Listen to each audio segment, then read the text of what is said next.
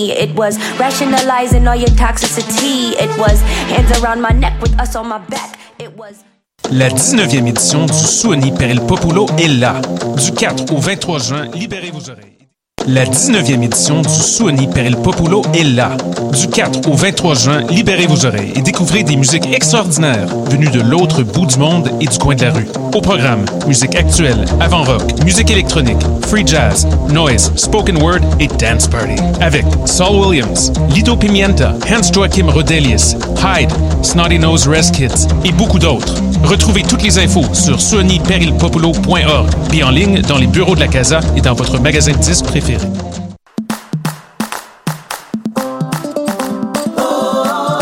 La 33e édition du Festival international Nuit d'Afrique vous convie à un voyage musical planétaire du 9 au 21 juillet. Découvrez plus de 700 artistes d'Afrique, des Antilles et d'Amérique latine au plus grand rendez-vous des musiques du monde. Consultez la programmation et nos forfaits spectacles sur festivalnuitdafrique.com.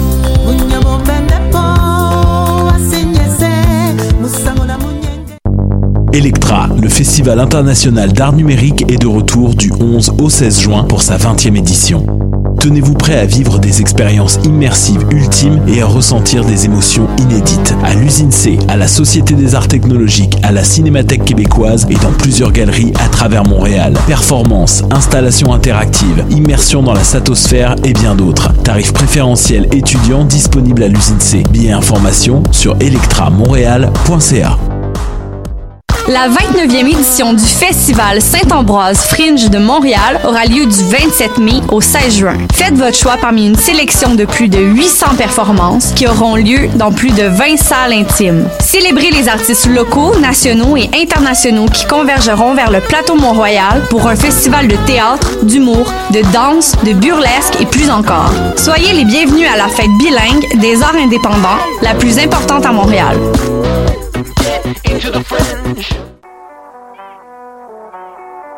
What a Day.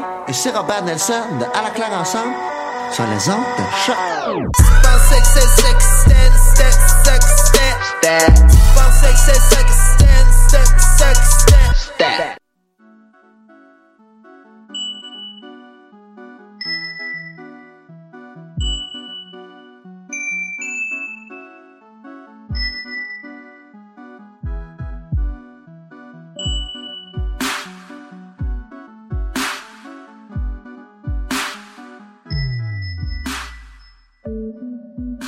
Sans dentelle sur les ondes de PCD Radio et en ligne sur choc.ca.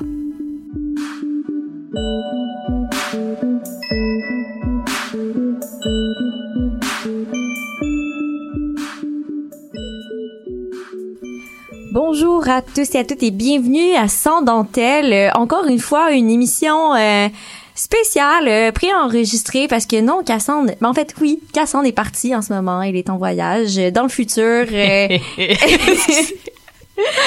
mais euh, elle est avec nous en ce moment en Ouais. studio. On joue avec les timelines.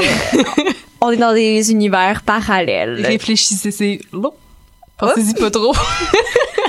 Fait ça. Il est tard, OK?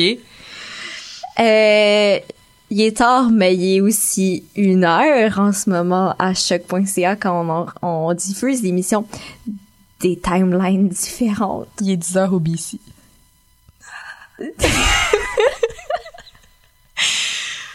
Sarah comprend plus rien. Non, j'étais pas au courant que tu partais en voyage. Je, pas- je, pas- je Ouais. comprends plus. Je sais pas, je fais quoi. Eh ben, justement, euh, Sarah, euh, la belle voix que vous venez d'entendre, Sarah Xenos qui est avec nous en studio. Euh, Sarah, ça va bien? On t'a pas trop perturbé avec nous? Un peu traumatisée, mais oui, ça va très bien. Contente d'être dans un univers parallèle avec vous. C'est vraiment trippant. Euh, ben écoutez, euh, on va arrêter de parler d'univers parallèle, puis on va passer aux, choses sérieuses. Hein? Euh, après la semaine passée, avoir... Hey, je m'excuse, mon bruit de micro était super... Il était vraiment pas agréable. Mais oui, en fait, la semaine passée, après avoir parlé d'avortement et de, femmes enceintes, des sujets légers, Vous m'avez entendu grogner toute la toute l'émission. Euh, ben, on va parler de contraceptifs. Hein? Euh, on a plusieurs options quand vient le temps de choisir notre méthode contraceptive. Euh, une multitude de sortes de pilules, de stérilets, d'anneaux, de timbres contraceptifs, euh, d'injections, même le- les condoms féminins et euh, j'en passe. Mais qu'en est-il des contraceptifs masculins? Depuis plus de 50 ans, il revient à la femme de prendre des hormones sous plusieurs formes pour être en contrôle de son système reproducteur, alors que l'homme en, est encore au bon vieux condom et à la drastique vasectomie. Cassandre, comment ça se fait qu'on soit encore à ce stade-là? En fait, euh, ça, ne me surprend même pas après avoir parlé de... Maxime Bernier. Après avoir parlé de Maxime Bernier la semaine dernière. Mais bref, oui, comment ça se fait qu'on est rendu là? Ben, tu tu, disais que ça fait plus de 50 ans là, que la femme euh, a des moyens de contraception accessibles. Euh, la première pilule contraceptive pour femmes euh, date de 1961, alors qu'il y a rien encore euh, qui ressemble à nos méthodes pour les hommes. Ça fait plus de 40 ans qu'on déclare que c'est pour euh, dans les 10 prochaines années euh, ces méthodes-là, puis que ça s'en vient, nanana, mais il y a rien qui est fait, euh, il y a rien qui est sur le marché en fait. Euh, la pilule contraceptive, je veux juste le dire, c'est positif pour les femmes. Ça devient un symbole de révolution sexuelle même en 1967, malgré les gros risques de santé que euh, ça apportait. Dans ce temps-là, surtout, il y avait beaucoup de caillots de sang, d'AVC, des trucs, etc., hein, de morts probables. Mais il y a quand même 13 millions de femmes qui l'utilisaient euh, en 1967. Avec le temps, là, les contraceptifs féminins deviennent plus variés, comme tu disais, plus sophistiqués. Alors que pour les hommes, ben, ça reste vraiment basique. Hein? C'est soit tu as un condom, soit tu vas euh, bloquer les petits... euh, bon, tu vas te faire faire une vasectomie. Moi qui essaie d'expliquer comment ça marche, j'arrête ça maintenant. C'est positif pour les femmes, tu sais, ça, ça, c'est un signe, tu reprends un certain contrôle sur ton corps puis tout, mais ça reste que c'est quand même un poids porté par une seule des personnes dans la relation. C'est ça un peu que euh, qu'on euh, qu'on reproche puis qu'on cherche aussi à pourquoi on, on- pourquoi on aimerait aussi qu'il y ait des contraceptifs masculins pour que ça soit partagé. Surtout quand on prend en considération qu'il y a plusieurs hommes qui, des fois, l'enlèvent. Whoop, là! Oh, oh! Qu'est-ce qui est arrivé? Ah, je sais pas. je sais pas, c'est parti seul. Euh, ou qui essaient de convaincre leur partenaire que c'est pas euh, pertinent de porter un condom. Mhm. Pas ça, ça fait le mieux. Ok. Mais, euh, a est-ce que- l'imitation Camille de Kevin de la bourse, voisin de Maxime Bernier. J'ai arrêté de parler de lui, ça mène dans des places pas le fun. mais est-ce qu'il y a des, euh, des recherches, des études sur le sujet pour, euh, parce qu'on n'entend pas su- vraiment parler, là, euh, des contraceptifs pour hommes? Mais il y en a eu plein, plein d'études, plein de recherches, je vous jure. OK, dans les années 70, il y a eu des études et des tests d'un mélange hormonal de testostérone et de progestatif injectable. Je ne sais pas ce que De- ce mot veut dire, Ah, mais je l'ai dit. Euh, J'allais poser la question, mais ça a l'air. devancé. hein. Euh, des hormones quelconques euh, visant à arrêter la production de sperme. Puis il y a eu plein de résultats prometteurs, mais après, on n'en a plus entendu parler. Euh, dans les années 90 aussi, euh, euh, l'Organisation mondiale de la santé a recruté 271 couples de sept pays différents pour prendre part à une étude similaire. Il y a eu des bons résultats, il y a juste une grossesse. Pas pire, hein, sur 271 couples. Mais on n'en a plus entendu parler. Il y a même des méthodes naturelles qui ont été développées, euh, comme la méthode de la température. Alors, je vous explique. ça a été développé par euh, un chercheur qui se nomme Pierre Collin. Ça consiste à porter un jackstrap avec une ouverture pour les testicules pendant un minimum de 15 heures par jour. Ah, ok, j'ai pas dit que ça allait être confortable, mais ça existe. Euh, qui fait monter la température euh, de 34 à 37 degrés, donc ça l'augmente de 3 degrés, ce qui arrête dans le fond la production de sperme de façon naturelle. Fait que tu mets rien dans ton corps euh, d'étranger. Par contre, tu dois le faire pendant trois mois avant d'avoir des résultats fiables. Ça a l'air gros dit comme ça, mais euh, Pierre Collin en a déjà vendu plus de 200 paires sans avoir de vrai financement. Je veux dire, il y a quand même une demande. Euh, il y a aussi des... Hugo Pierre. Hugo. Hugo Pierre. Il y a aussi des gels, des gels hormonaux qui existent, euh, des polymères, euh, etc. Donc, euh, il y a quand même euh, du choix. Mais pas accessible. Ben, en même temps, tu sais, comme. Là, je- peut-être que je me fais un peu l'avocat du diable. Appelez-moi Maxime Bernier si vous Non! voulez. Arrête de nommer Maxime. Mais, mais porter un jackstrap pendant 15 heures pour avoir peut-être dans trois mois des résultats fiables. J'ai vraiment l'impression qu'on cuit Les spermatozoïdes, c'est comme ça me rend un peu mal à l'aise. Ah, la gang! Mais je pense que on peut, j'imagine qu'on peut trouver d'autres moyens, tu sais. qui- Mais il y en a d'autres. Il y en a d'autres. Puis, mais pourquoi on a des solutions, mais il y en a aucune qui est vraiment là pour vrai? Parce que, oui, ont fait ces tests-là, ils ont fait ces, euh, études-là, euh, mais les compagnies pharmaceutiques sont pas intéressées à investir là-dedans parce que, selon elles, euh, en fait, elles ne pensent pas que le marché est favorable à ça, que ça, c'est pas viable comme marché. Parce que l'image des contraceptifs masculins, c'est un, dans la sphère, bon, culturelle et tout, c'est un synonyme de perte de virilité, hein, parce que tu peux plus procréer. Euh, c'est un synonyme de, de perte de ce qui fait de toi un homme, un symbole de castration.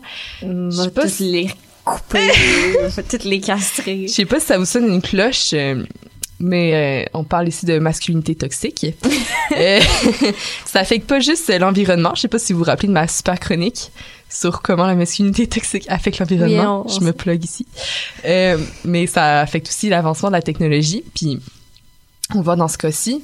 Euh, tu sais, en 2016, pour vous donner un exemple, en 2016, il y a eu des essais cliniques d'hormones injectables, puis elles avaient pris fin parce que après qu'une vingtaine, vingtaine d'hommes aient drop out de l'étude, parce que euh, ils ont eu des effets secondaires de d'acné, ils ont eu des, des moments plus dépressifs, augmentation de leur libido, tu sais des effets secondaires communs que tu as quand tu prends la pilule. Euh, comme, quand t'es une femme, tu prends la pilule en daily basis, tu vis ces, ces effets-là, mais ces hommes-là ont fait « Ah, non, ça affecte trop euh, ce qui fait de moi un homme viril. » Fait qu'ils sont partis, puis l'étude a été euh, arrêtée. Fait que je vais vous laisser finir l'émission ensemble. Euh, je t'en Bye, Camille! je, je, je, ouais. Ta pilule euh, te fait sentir dépressive? Je. Probablement même, tu sais. Mais ouais, euh, je, je pense que tout ce qui vient en tête, c'est des mots vraiment pas beaux. Fait que je vais passer à, au prochain sujet. Euh, en fait, à quoi ça ressemble le, futur des, euh, des contraceptifs masculins? Mais pour vrai, c'est quand même un futur euh, beau. Euh, Ah ouais? Ouais, non, mais pour vrai, oui. euh, parce que la nouvelle génération est beaucoup plus ouverte. Quand je parle de la nouvelle génération, je parle de nous. Eh, eh. Yes. On est beaucoup plus ouvert, ouvert et ouverte. Puis on se demande pourquoi, justement, il n'y a pas encore de solution plus évoluée pour les hommes. J'ai vraiment l'image de Jack Strack dans la tête. Il y a un désir de prendre ses responsabilités, un désir d'être empathique aussi, à, parce que là, c'est comme juste porté par la femme. Fait qu'il y a un désir de, de partage et tout. Fait que c'est la façon dont on aborde le sujet dans la sphère publique a aussi beaucoup changé dans, le cinq da- dans les cinq dernières années. C'est beaucoup plus ouvert, puis c'est beaucoup plus proposé. Il y a un sondage qui date de janvier qui démontre que un tiers des hommes britanniques seraient prêts à prendre la pilule. Ça, c'est l'équivalent. Ben oui, mais c'est l'équivalent à la même proportion de femmes qui la prennent euh, en ce moment.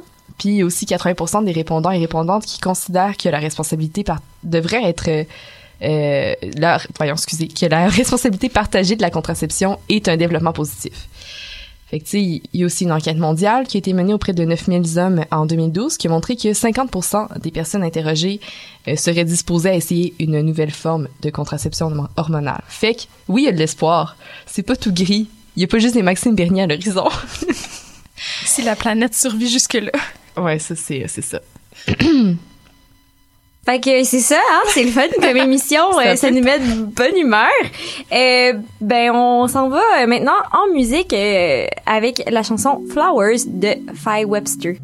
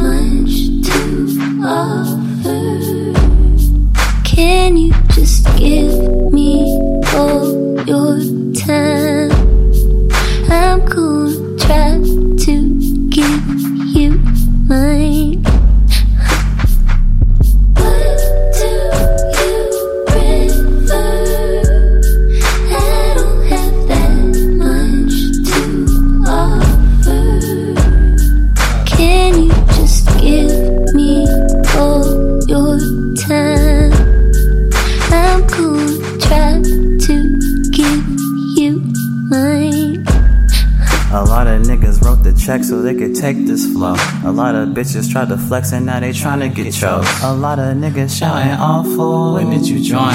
You been fucking up the whole time, but swear you won't point. Sometimes the girl of your dreams need to stay in your dreams. You can fuck with the team, but don't fuck on the team. I know a lot of niggas hate me in the depths of they soul. Started out as young, hot, turning into look cold. Why my heart so cold, yeah. why my wrist don't froze.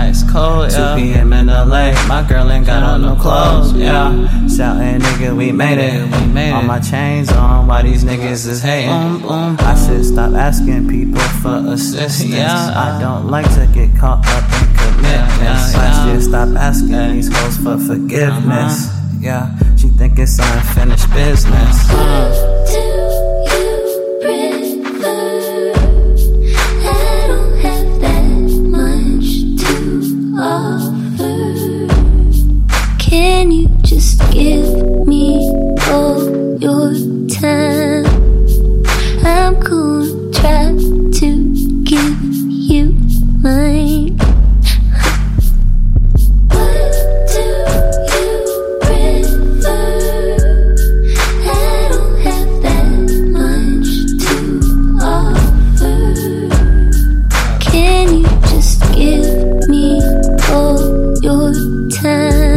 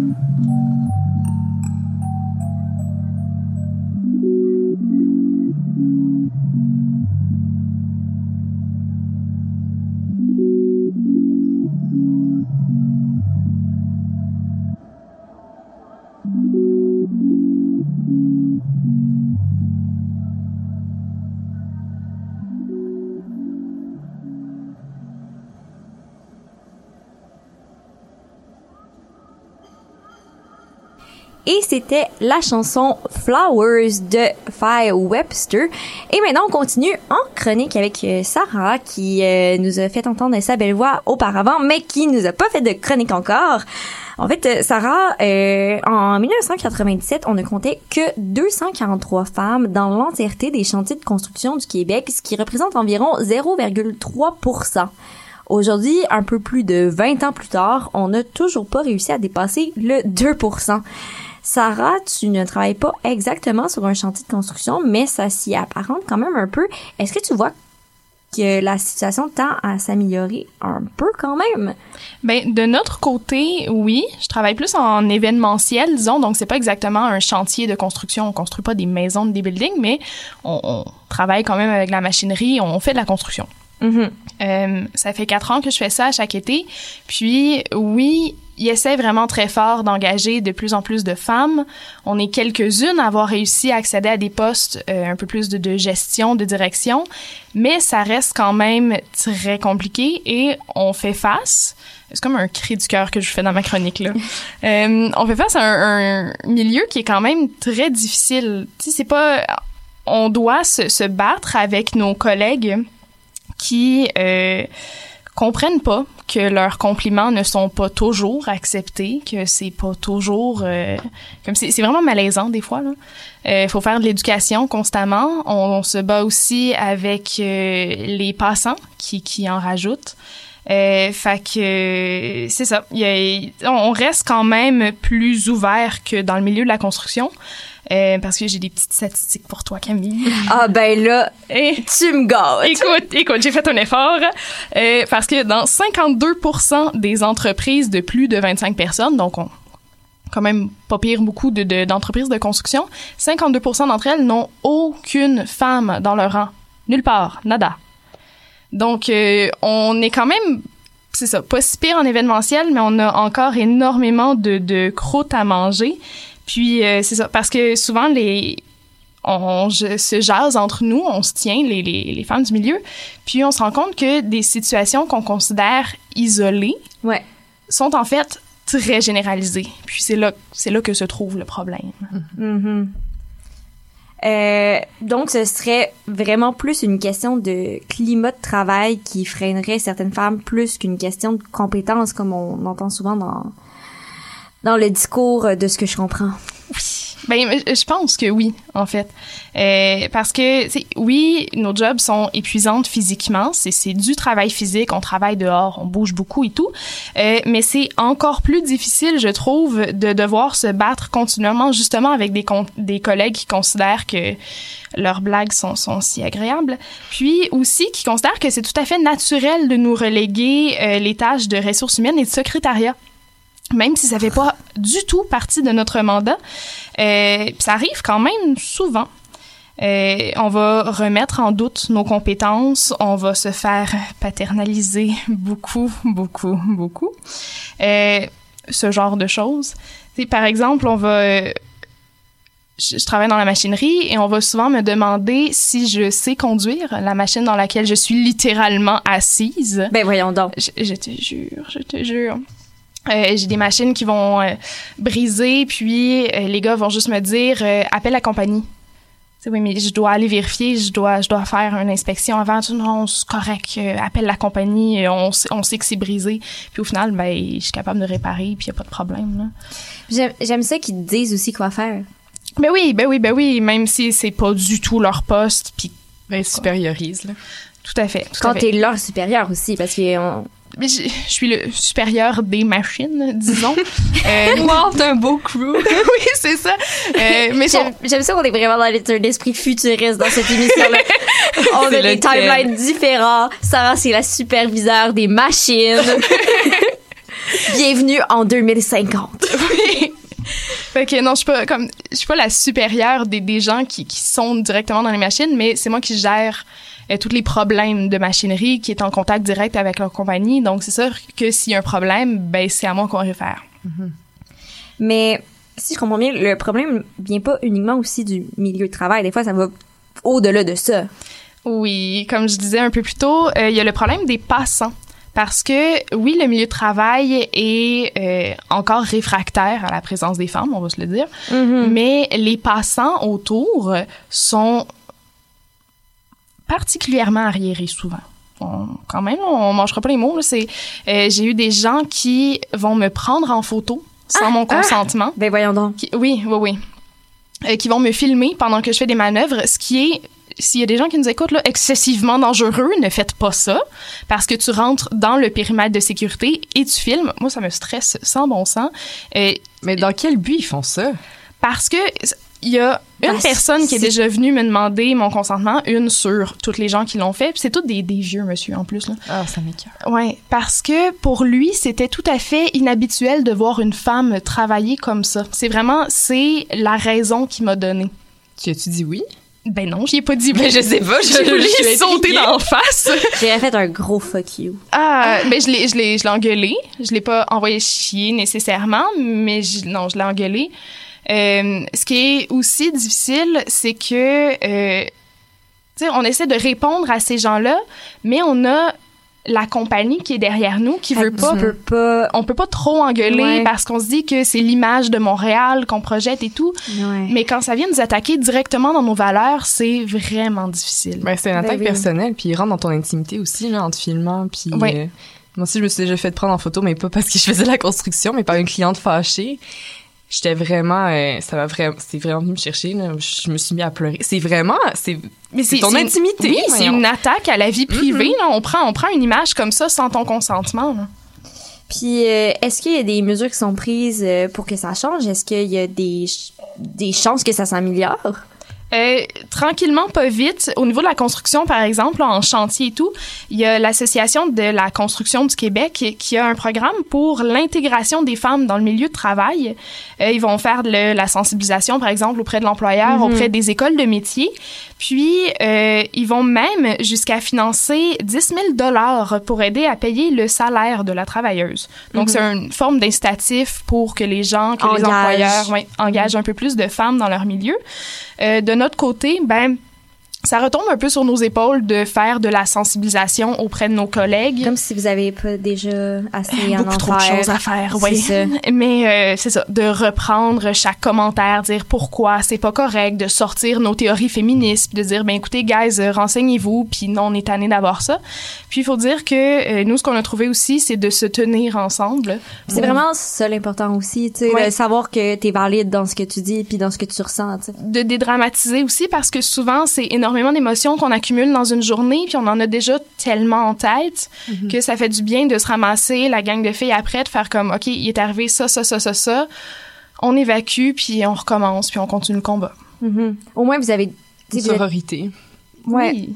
Oui. Au moins vous êtes pas toute seule, tu sais, c'est pas comme si t'étais la seule fille sur le chantier. C'est pour qui- ça que je dis qu'en événementiel, ça tend à mieux aller, mais construction de chantier, quand on parle d'une femme sur tout un chantier, je voudrais vraiment pas être cette femme-là. Mhm. Ben, euh, merci, euh, Sarah. On souhaite qu'il y ait des, de cette chronique qui se soit rendue aux bonnes oreilles. On espère fort.